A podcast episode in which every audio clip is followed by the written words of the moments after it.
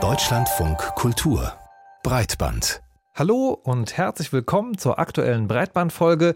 Wir nehmen uns hier jede Woche digitale Themen vor und versuchen zu ergründen, wie sie uns in Politik, Kultur und Gesellschaft betreffen. Mein Name ist Markus Richter und ich führe euch heute durch diese Folge, in der wir gemeinsam auf die Suche nach der Antwort auf drei Fragen gehen wollen. Zum Beispiel, wie beeinflusst der Einsatz von KI BewerberInnen, die Bewerbungen schreiben müssen? Oder was macht es mit NutzerInnen der riesigen Community-Plattform Reddit, wenn Reddit ankündigt, alle ihre Inhalte für Googles KI-Training verwerten zu wollen? Und warum machen Reddit und Google diesen Deal überhaupt? Wir widmen uns außerdem auch noch einer sehr groß klingenden Frage, wie haben Smartphones unser Leben verändert? Und genau damit fangen wir auch an. Smartphones. Fast jeder von uns hat eins und ist fast immer dabei und das ist nicht ganz unumstritten, vor allem wenn es um Kinder und Jugendliche geht. Und darum, wie sie mit Smartphones an der Schule umgehen und ob die Geräte da überhaupt eine Rolle spielen sollten. Und in Großbritannien ist diese Diskussion um die Smartphones an der Schule auf einer neuen Ebene angekommen. Die Regierung hat dort einen neuen Leitfaden herausgegeben für den Umgang mit Smartphones an Schulen. Was da genau dahinter steckt, haben wir vor Ort erfragt und zwar bei Christine Heuer. Sie ist dort unsere Korrespondentin in London und hat die Geschichte beobachtet und als erstes wollte ich von ihr wissen, was denn jetzt genau in dem Leitfaden der UK-Regierung drinsteht.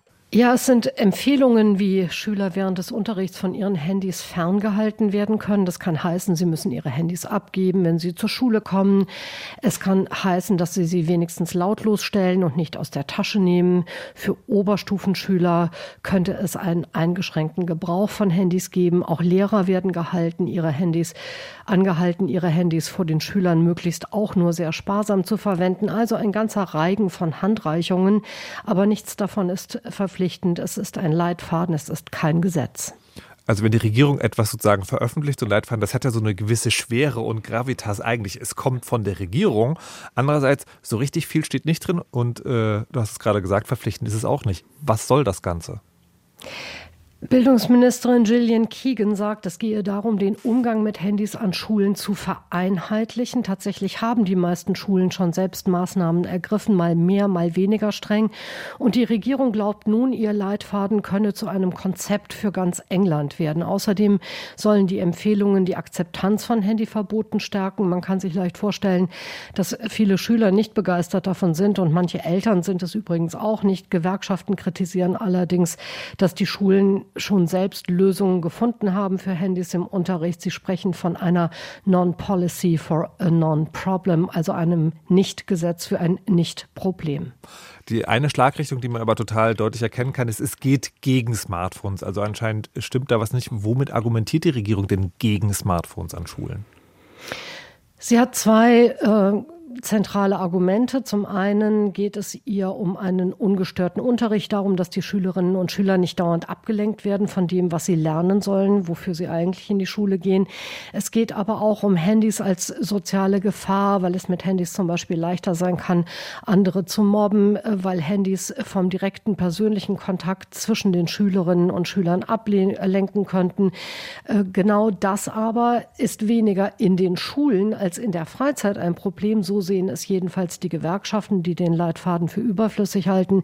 Sie fordern, dass die Regierung sich lieber darauf konzentrieren soll, gefährliche Inhalte für junge Leute aus dem Netz zu verbannen, damit da nichts anbrennt.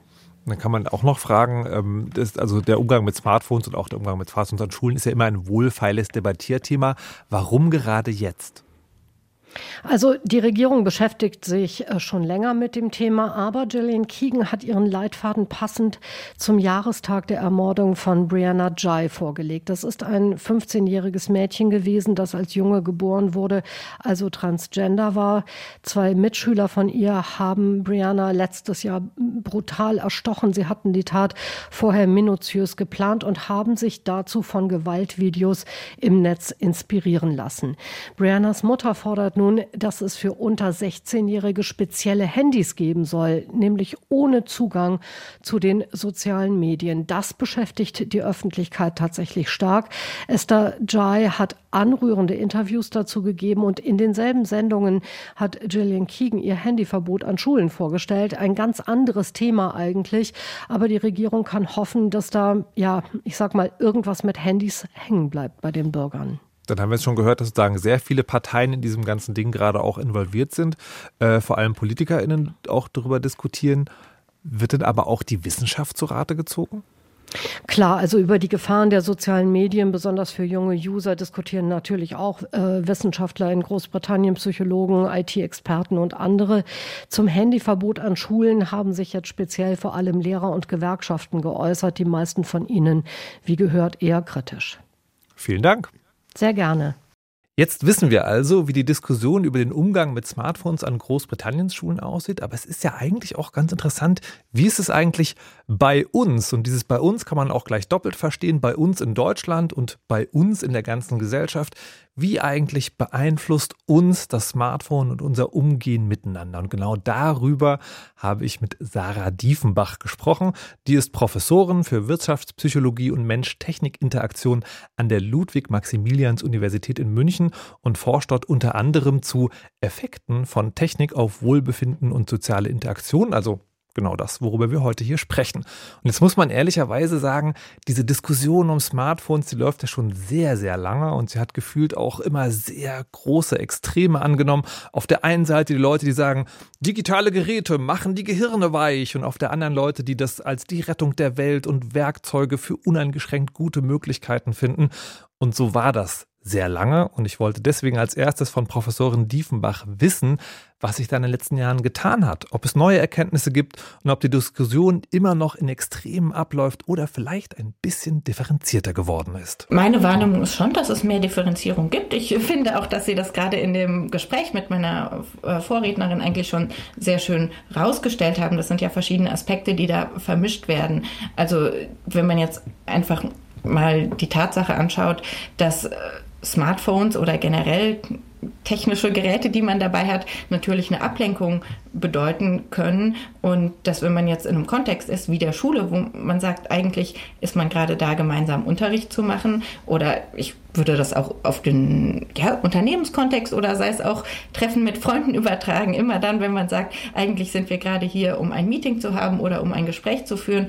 Und diese Unterbrechungen können störend sein, Ablenkungen können den Fokus weglenken von dem, was gerade wirklich wichtig ist. Dann ist das natürlich ein Problem mit Verboten bin ich immer ein bisschen vorsichtig. Ich glaube, die können auch oft provozierend wirken, Reaktanz, also so ein Impuls, das Gegenteilige zu tun, auslösen. Ich finde es sehr gut, es als einen Anlass zu sehen, sich über Normen vielleicht auch zu verständigen. Also wie wollen wir denn damit umgehen, damit wir alle unser eigentliches Ziel gut verfolgen können. Und das finde ich sehr sinnvoll. Ich möchte noch mal einen Schritt zurückgehen, weil Sie jetzt gerade so, wie Sie es gesagt haben, da war schon drin versteckt, Smartphones zehren an unserer Konzentration. Äh, die können mhm. gutes Sozialverhalten miteinander irgendwie verhindern oder stören. Ist das so? Also ist das sagen wissenschaftlich belegt, also dass es die soziale Kommunikation stört oder unsere Aufmerksamkeitsspannen darunter leiden? Ja, also das ist sowohl wissenschaftlich belegt als auch ja einfach logisch, dass wenn man eine Unterbrechung hat von dem, was ich gerade tue, dass das dann störend ist. Und das ist beim Smartphone natürlich kommt noch mal dazu, selbst wenn es jetzt nicht gerade eine Nachricht eingeht oder piept oder klingelt, was so eine ganz aktive Störung wäre, hat es natürlich einfach auch so ein Potenzial. Man kann sich selbst damit ablenken. Man kann, wenn einem langweilig ist im Meeting, im Unterricht oder vielleicht auch in einem Gespräch am Kaffeetisch, kann man das Ding rausholen und da mal durchscrollen, was es so Neues gibt und schafft damit natürlich einen Störfaktor. Dazu kommt noch, dass viele ja neuere soziale Medien, TikTok zum Beispiel, die sind natürlich auch sehr darauf ausgelegt, so Inhalte zu schaffen, die sehr kurze Konzentrationsspannen nur noch erfordern, was, wenn man das viel nutzt, konsumiert, dann natürlich auch so einen Gewöhnungseffekt hat. Und haben Sie dann auch beobachtet, wenn Menschen miteinander agieren, dass es sozusagen so eine sozialen Normen gibt, die neu sind im Umgang mit dem Smartphone? Also so eine Art unterbewusster Knigge in der Gesellschaft? Ja, tatsächlich. Also beziehungsweise dass neue Normen entstehen, vielleicht aber auch nur in Subgruppen, ist natürlich auch so ein Konfliktherd. Also wenn jetzt eine Person, ich sag mal noch eher die traditionelle Auffassung hat, dass man am Kaffeetisch sich einfach miteinander unterhält und wenn man jetzt telefonieren muss oder etwas anderes tun muss, dann entschuldigt man sich, steht auf, macht das dezent.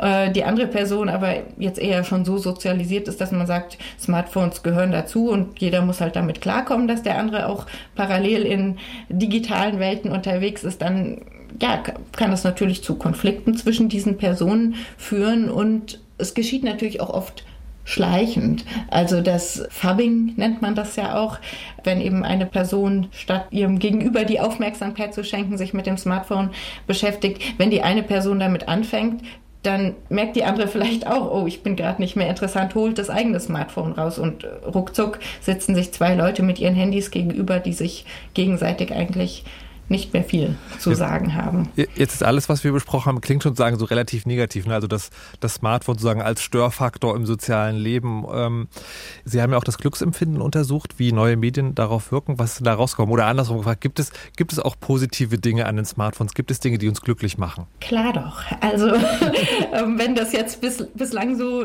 so negativ gewirkt hat, so wollte ich es gar nicht rüberbringen. Ich würde eher sagen, es liegt halt an den Menschen, was sie daraus machen. Und sie müssen sich einfach auch verständigen, welche Rolle das Smartphone oder Technik allgemein spielen soll. Und das ist die eigentliche Herausforderung, zu entscheiden und sich dann auch zu disziplinieren, worauf man den Fokus legt. Und natürlich kann man mit dem Smartphone oder auch mit Technik allgemein sowohl gemeinsam tolle Erlebnisse haben, dass man sagt, wir schauen uns zusammen ein lustiges Video an oder wir werden auch kreativ, nehmen vielleicht selbst ein Video auf. Wir können miteinander das natürlich auch zu, zur Kommunikation nutzen. Es geht eigentlich immer um, um psychologische Bedürfnisse, die erfüllt werden, die uns dann auch glücklich machen können. Und da gibt es sowohl technische, technisch unterstützte Wege, diese zu erfüllen, als auch natürlich nicht technisch unterstützte Wege. Und wie können die aussehen? Weil Sie haben ja vorhin schon gesagt, äh, von Verboten halten Sie nicht so viel. Und die Verbote gibt es ja in ganz vielfältigen Ausprägungen, zum Beispiel eben die Verbote Verbote oder die nahegelegten Verbote in Großbritanniens an der Schule oder auch sowas wie Selbstverbote, wenn man von Digital Detox spricht.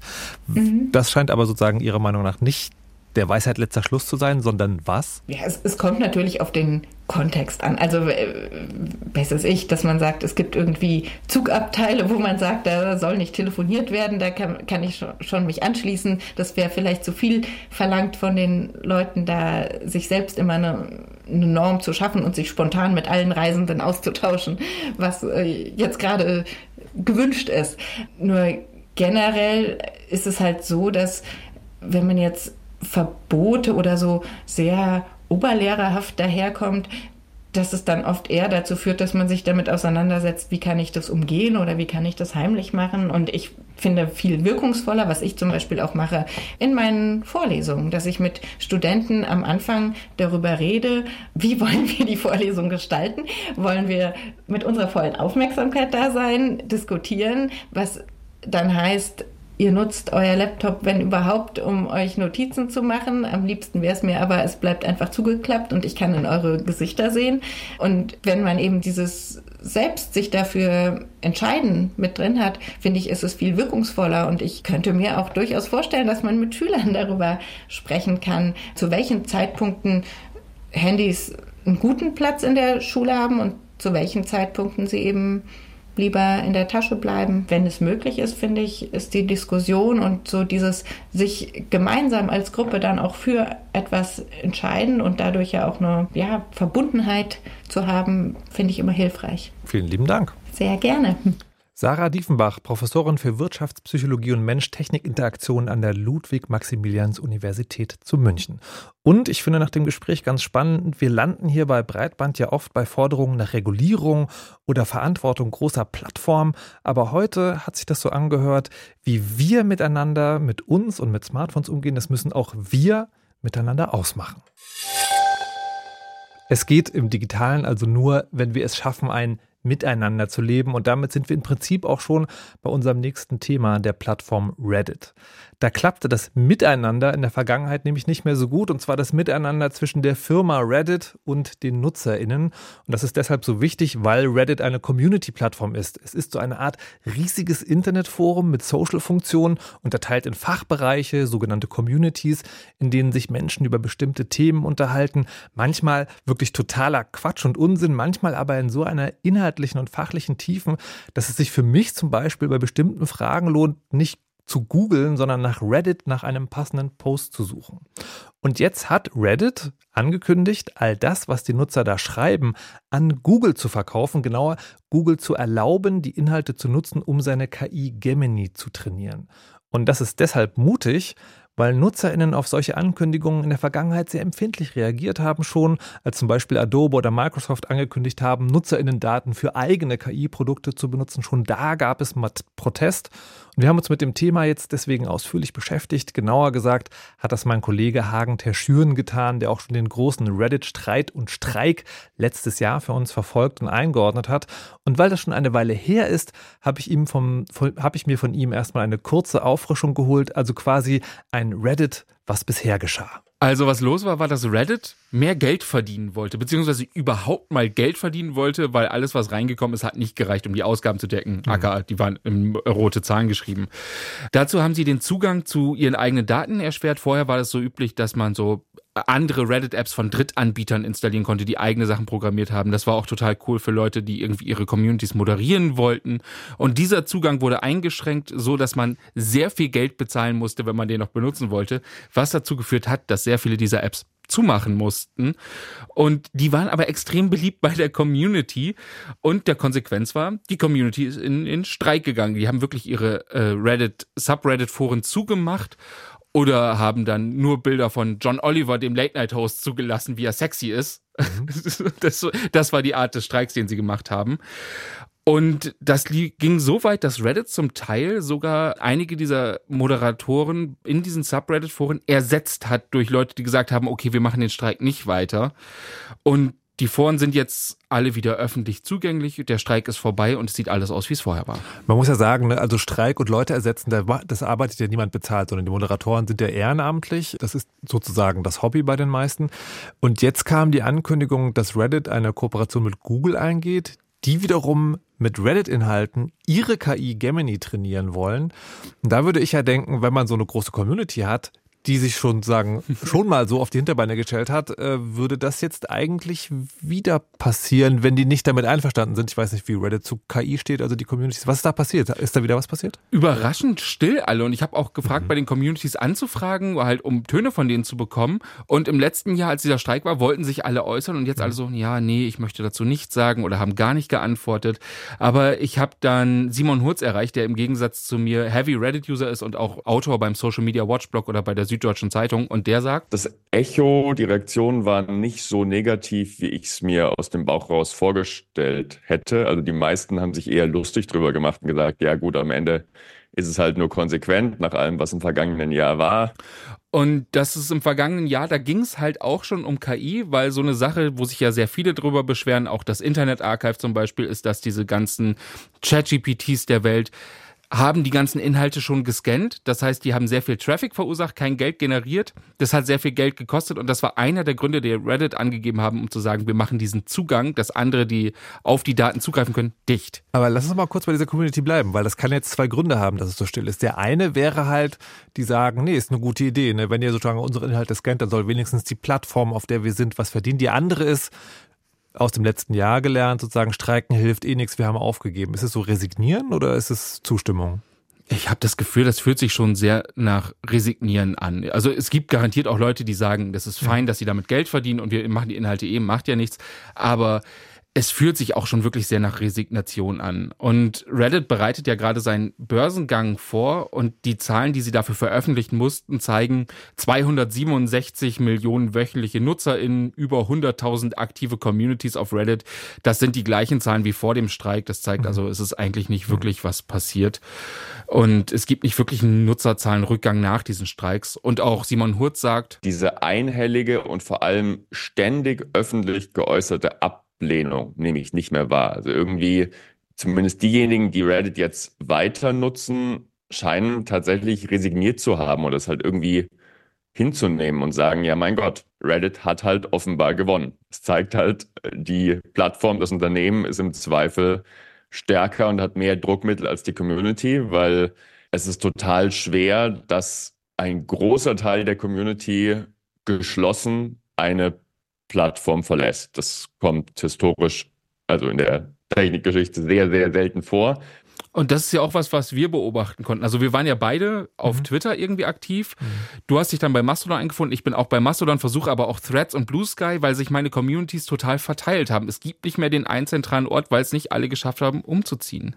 Ja, und selbst bei Twitter ist es so, dass ich mittlerweile Leute waren, die sagen, ja gut, aber da sind noch so viele von den Großen, da müssen wir vielleicht irgendwie auch, wenn ich Öffentlichkeit erregen will, wieder dort sein. Entschuldigung, bei X.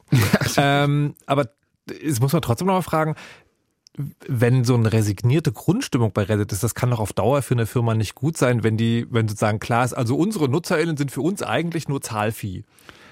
Ja, und da sind die auch kräftig am Aufpolieren. Also Reddit-CEO Steve Huffman hat zum Beispiel jetzt auch angekündigt mit diesem ganzen Vorbereitungen zum Börsengang, dass zum Beispiel die aktivsten Reddit-NutzerInnen, ohne zu definieren, was das irgendwie mhm. heißt, das wird sich noch zeigen, die können Aktien vorher zu den gleichen Konditionen wie Investoren kaufen. Das ist meistens vorteilhaft, weil die Idee ist ja, dass man beim Börsengang schießt der Aktienkurs nach oben, die konnten es zu dem günstigeren Preis kaufen.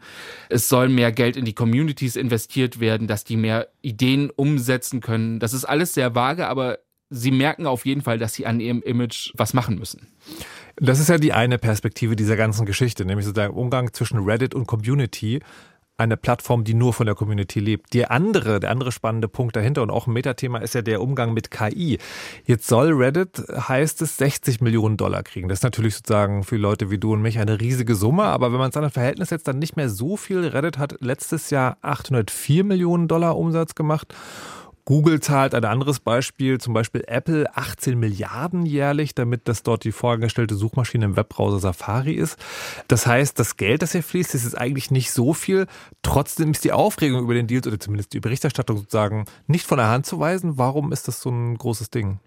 Also einmal ist Reddit halt kurz vor dem Börsengang und sie haben damit auch angekündigt, das ist jetzt so der erste Schritt in die große Monetarisierung. Also mhm. das soll auch nicht dabei bleiben. Das nächste ist, KI ist halt absolutes Hype-Thema. Man kommt nicht dran vorbei. Man sieht das auch, alle Firmen, die irgendwas mit KI machen, der Börsenkurs schießt nach oben. Das macht also Sinn, das jetzt schon zu veröffentlichen, zu sagen, ja, ey, wir sind auch bei dem KI-Ding dabei. Und Reddit kann zeigen, dass es die gleichen Business Deals macht wie so angesehene Unternehmen. GitHub, das zu Microsoft gehört, macht solche Sachen, dass die Sachen, die da hochgeladen werden, auch für KI-Sachen benutzt werden können. Die New York Times verkauft ihre Inhalte, dass die damit KIs trainiert werden können. Das ist doch eine schöne Reihe, in der man steht. So, wir machen das, was die Großen auch machen. Also ich verstehe sozusagen, warum also Reddit das macht, aber die Frage ist, was, was hat Google davon? Warum macht Google das? Weil Google auch die größte Suchmaschine der Welt betreiben, ähm, die haben doch eigentlich schon das ganze Internet gescannt und das vermutet man ja auch von den anderen großen KI-Firmen wie OpenAI. Warum gibt es jetzt diese KI-Lizenzdeals nicht nur hier, sondern eben auch an anderen Stellen? Angst. Ganz okay, klar. Wovor? Ganz klar, die haben Angst. Es ist nämlich komplett unklar, ob das, was die da machen mit diesen Chatbots, ob das legal ist. Weil die mhm. Erklärung ist ja, die scannen urheberrechtlich geschützte Inhalte, kopieren die dadurch auch auf ihre eigenen Server in die eigenen Datenbanken, remixen die, aber die Ergebnisse, die rauskommen, sind ja eigentlich so zusammengemanschtes Ergebnis aus dem, was andere erarbeitet haben. Und in den USA gibt es ja dieses sogenannte Fair Use Gesetz, was halt sagt, wie man mit urheberrechtlich geschützten Inhalten arbeiten darf.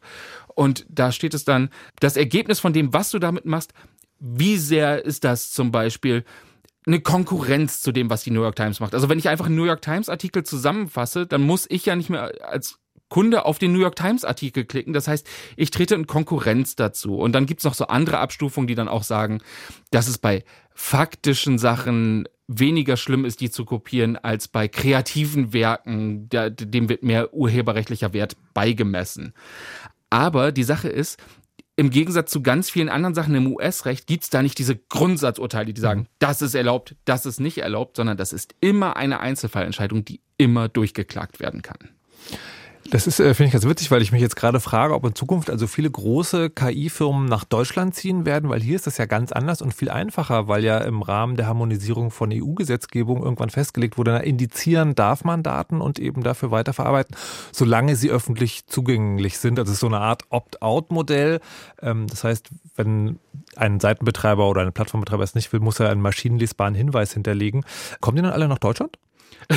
das wage ich zu bezweifeln, weil das Problem ist halt, es gibt ja auch immer die internationalen Sachen. Also die New York Times könnte halt auch eine Firma in Deutschland verklagen, die das macht, weil die mhm. Inhalte der New York Times sind ja immer noch in den USA. Und sind wir ehrlich, wer ist am meisten bekannt dafür, Leute zu verklagen? Disney. Disney wird nicht nach Deutschland ziehen, da bin ich mir ziemlich sicher. Mhm. Ähm, und darum finden halt die meisten Fälle aktuell auch nicht in Deutschland, sondern in den USA statt. Und was das bedeutet, das wurde auch in einer Sonderfolge des Podcasts Decoder von The Verge Chefredakteur Nilay Patel genauer beleuchtet. Und der sagt, es ist eigentlich völlig unklar, wie diese Chatbot-Situation zu bewerten ist, weil das ist was, was noch nie da war. Wir kennen das bis jetzt. Menschen haben was kopiert und das irgendwie adaptiert. Jetzt machen das Maschinen und wir wissen nicht, ob das etwas ändert oder das nicht ändert. Ist das transformativ? Ist das ein neuer Inhalt oder ist das ein Wiederkauen des Gewesenen? Und es läuft gerade auch eine Klage von der New York Times zum Beispiel gegen OpenAI und die New York Times hat es geschafft, dass ChatGPT eins zu eins aus New York Times Artikeln zitiert. Das ist halt nicht transformativ ist. Du meinst, sie haben es geschafft im Sinne von, sie haben ChatGPT benutzt, sie haben einen Prompt eingegeben und da kam dann wiederum ein New York Times Artikel aus. Das haben sie genau. als Beweis in dem Verfahren benutzt. Genau, den ah, benutzen okay. sie als Beweis in dem Verfahren und können halt zeigen, das ist ja wirklich genau das, was wir mhm. gemacht haben, Wort für Wort. Das ist nicht transformativ. Und das macht diese Klage der New York Times sehr stark. Und je nachdem, wie diese ersten Fälle, die gerade laufen, es gibt mehrere, die so in so eine Richtung gehen, nach Ansicht von Nilay Patel wird das entscheiden, ob Chatbots in Zukunft erlaubt sein können oder nicht. Wenn die Urheber in einem dieser ersten Fälle gewinnen, wird die gesamte KI-Branche versuchen, das mit Geld zu lösen. Und dann werden die Preise einfach steigen. Aber wenn die KI-Firmen zuerst gewinnen, glaube ich, dass es für alle diese kreativen Unternehmen existenziell wird. Und sie werden sich mit Händen und Füßen dagegen wehren, bis sie vor dem obersten Gerichtshof landen. Und das Ergebnis ist völlig offen. And then all bets are off. Und diesen Podcast, aus dem ich da zitiert habe, den hat er zusammen mit Sarah John gemacht. Sowohl Nila Patel als auch Sarah John sind ursprünglich Juristen, bevor sie mhm. zu Journalisten wurden. Und sie hat dann auch gesagt, es könnte zu einem sogenannten Extinction Level Event kommen. Das heißt, das gesamte Geschäftsmodell, wo gerade Microsoft 10 Milliarden rein investiert hat, von OpenAI, ChatGPT und so, das könnte illegal sein, ähnlich wie es Napster passiert ist. Und jetzt versuchen die Unternehmen sozusagen dadurch, dass sie diese Lizenzverträge offiziell abschließen, das so ein bisschen vorwegzunehmen und so gute Laune zu machen auch? Also seht her, wir würden ja bezahlen, wenn wir. Genau, das ist so ein okay. bisschen zu sagen, ey, wir sind doch bereit, das zu zahlen. Und gleichzeitig wie gesagt, OpenAI, da wurden 10 Milliarden rein investiert. Google, wir wissen, wie groß Google ist. Und wenn dann kommt, ja, okay, wir müssen 60 Millionen an ein paar Firmen zahlen. Das macht ja für die keinen großen Unterschied. Die sehen aber so aus, als, ey, wir sind doch fair.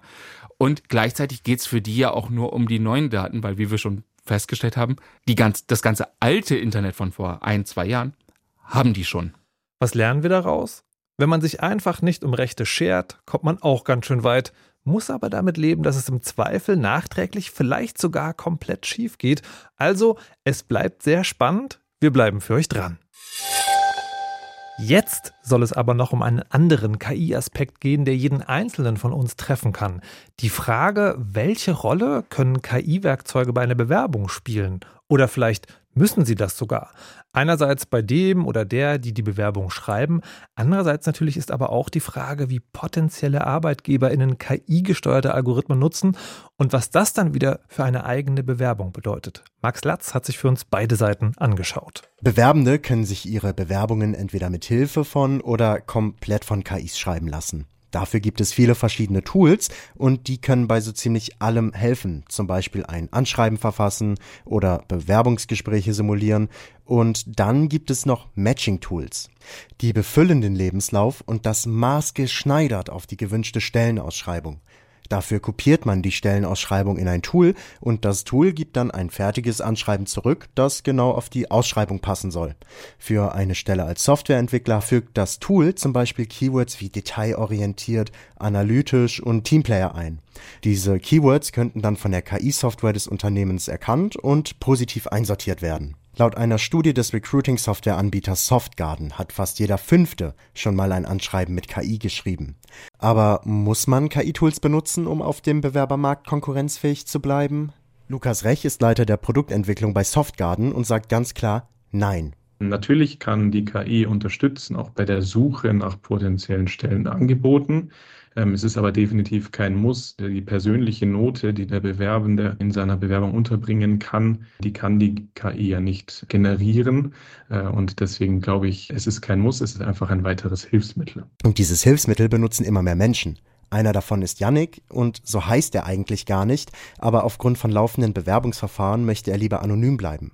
Er sagt, dass er seit kurzem viel mit KI arbeitet, um seine Bewerbungen zu erstellen. Beim Lebenslauf, da habe ich mir meistens Vorlagen rausgesucht aus dem Internet, meistens dann selber einfach die ganzen Daten eingetragen und habe dann meistens durch KI-Tools nochmal nachgefragt, ob das okay ist. Aber beim Anschreiben, da war es noch mehr, wo ich dann dem KI-Tool gefragt habe, jo, kannst du da einen äh, vollen Anschreiben schreiben? Yannick benutzt diese Tools aber auch, um Zeit zu sparen.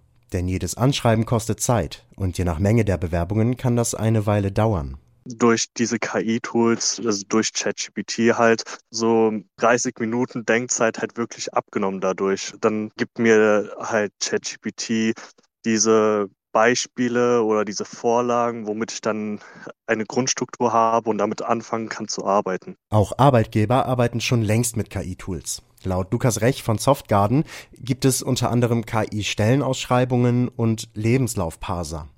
Diese Parser lesen Lebensläufe aus und wandeln sie in ein standardisiertes, lesbares Format um.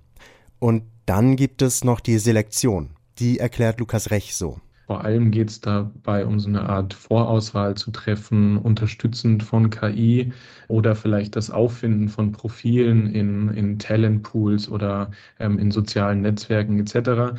Wobei man hier sagen muss, dass hier auch zum Glück äh, die rechtlichen Rahmenbedingungen ähm, sich immer weiter verschärfen. Eine rein automatisierte Auswahl der Bewerbenden ist rechtlich gar nicht zulässig. Das besagt Artikel 22 der Datenschutzgrundverordnung. Unternehmen, die KI-Tools für Bewerbungsprozesse verkaufen, werben häufig mit mehr Objektivität und weniger Vorurteilen bei der Bewerberauswahl. Aber durch Stereotypen und Verzerrungen in den Trainingsdaten der KI kann ein Bias entstehen. Die KI würde dann eine Gruppe von Menschen bevorzugen, sagt Daniela Franke, stellvertretende Landesbeauftragte für den Datenschutz in Rheinland-Pfalz. Da muss man eben auch aufpassen, wenn KI eingesetzt wird, dass das auch diskriminierungsfrei läuft. Ne? Ich mache ein Beispiel, wenn so ein System hauptsächlich trainiert wurde mit Bewerbungen von männlichen Bewerbern, dann kann es eben sein, dass das System mir sagt, nimm nur die männlichen Bewerber. Ne? Wie genau solche KI-Tools eine Vorauswahl treffen, bleibt intransparent. Das werde sich aber EU-weit ändern, sagt Daniela Franke. Sinn und Zweck der Regelung ist natürlich, dass eine KI transparent ist transparent und diskriminierungsfrei. Ich muss also im Prinzip auch wissen, wie wird denn eigentlich trainiert? Also welche Daten fließen denn da rein? Ich muss ja letztendlich auch so einem System, das ich auch als Nutzer technisch vielleicht gar nicht so verstehe, dem muss ich ja auch letztendlich vertrauen können. Und das sind eben so Dinge, die so ein Vertrauen auch gewährleisten. Yannick wurde zu Bewerbungsgesprächen eingeladen. Wie viel die KI-Tools damit zu tun haben, ist schwer zu sagen. Seine Herangehensweise würde er weiterempfehlen, aber er warnt auch vor blindem Vertrauen. Also definitiv würde ich auch anderen empfehlen, das mit AI zu machen oder sein Anschreiben ChatGPT zu geben und damit er mal drüber schauen kann. Ich würde mich aber nicht hundertprozentig darauf verlassen, weil ChatGPT halt auch sehr gerne übertreibt. Und jedes Anschreiben, was ChatGPT dir gibt, musste man halt auch zweimal durchlesen, weil einige Sachen sind halt schon übertrieben. Klingt für mich, als wird das in Zukunft ein technologisches Wettrennen zwischen BewerberInnen und ArbeitgeberInnen. Mal schauen, wer gewinnt. Ein Beitrag von Max Latz war das zum Thema KI bei der Bewerbung. Und damit sind wir am Ende dieser aktuellen Breitbandfolge angekommen.